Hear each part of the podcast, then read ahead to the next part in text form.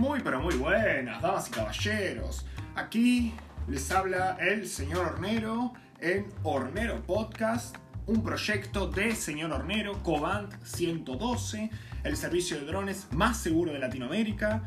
Hornero Podcast es un lugar de reflexión, debate y concientización sobre drones.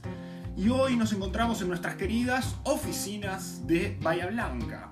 Damas y caballeros, así es. Y por supuesto, un servicio de elite y tan grande y de tanta calidad empresarial como señor Hornero se encuentra en distintos puntos del país. Actualmente, en la fecha que yo les estoy hablando, que es el primero de abril de 2020, nos contamos con oficinas tanto en Capital Federal como en Mar del Plata, como en Bahía Blanca. Próximamente abrir nuevas sucursales, pero esténse atentos tanto a las redes sociales como a las novedades en otras plataformas que realmente no tenemos.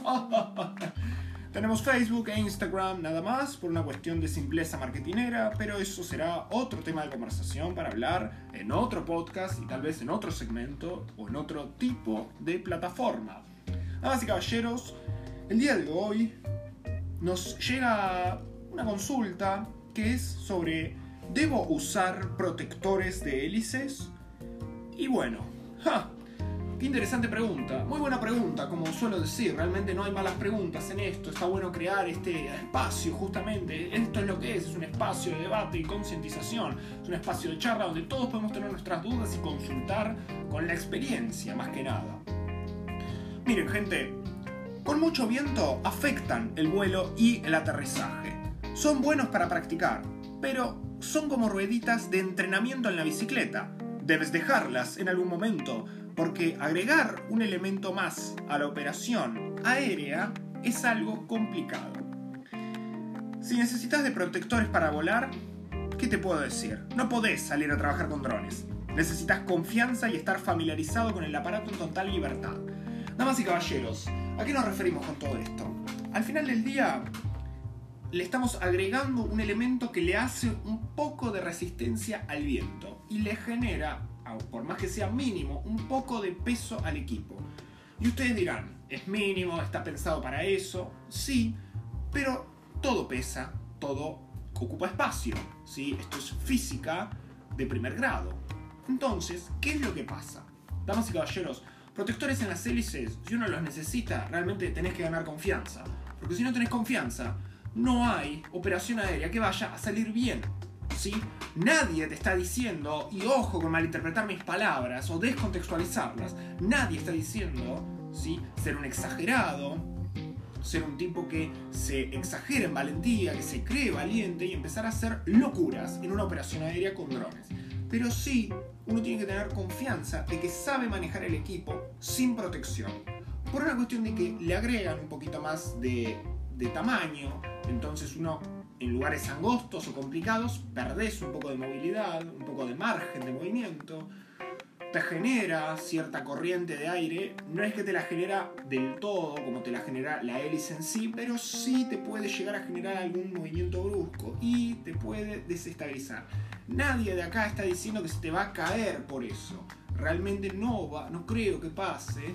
No he visto que pase por los protectores. Pasa por otras cuestiones que tienen que ver con la mala forma de acceder y de entrar a una operación aérea con mucho viento o en condiciones muy inestables que no se recomiendan volar y que por eso siempre es preferible mantener la seguridad.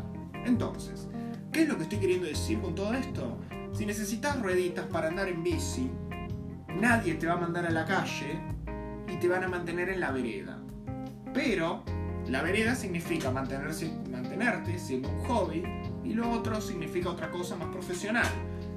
Por ende, lo que yo estoy tratando de decir es, hay que ganar confianza, no hacerse el valiente en exageración, pero sí entender el equipo tal cual es y no con un exceso de protección por miedo a hacer algo mal, porque el miedo te paraliza y el miedo en una operación aérea puede causar problemas, como ya venimos diciendo en otros podcasts. Damas y caballeros, esto fue corto y al pie. Me gusta que sea así, más claro en las cuestiones, a medida que vayamos tratando más temas complejos o que requieran mayor desarrollo, los iremos tratando. Y quiero ya ir anunciándoles que el podcast que viene, no, el otro, Es decir, el 8 de abril no. El 15 de abril de 2020 vamos a tener un invitado especial que, dentro de lo que es señor hornero, es nuestro querido observador y, a veces, y futuro, camarógrafo aéreo. Bien, ¿a qué me refiero con todo esto? El 15 de abril, es decir, desde que se publica este podcast el 1 de abril, en dos semanas, en dos capítulos, vamos a tener la visita de unos de los tantos miembros del equipo de señor hornero Cobant 112. ¿Y por qué? Porque vamos a responder cuál fue la toma más difícil que has tenido con tu dron y qué aprendiste de eso. Es una pregunta que nos han hecho y la he querido guardar y preparar para que nuestro querido observador, después explicaremos lo que es un observador en desarrollo, él mismo se los va a explicar y yo también voy a desarrollar bastante. Eso tal vez sea un capítulo más largo, por lo menos va a haber un diálogo, va a ser distinto, va a estar bueno probarlo y quizás, si sale todo como está planeado, podamos sumarlo a la conversación general, a nuestro querido Hornero Podcast, un lugar de reflexión, debate y concientización sobre drones. Nuestro Instagram es arroba sr.hornero. Nuestro WhatsApp más 54 9 11 56 61 49 84. Y nuestro email hornero arroba srhornero.com. Muchas gracias.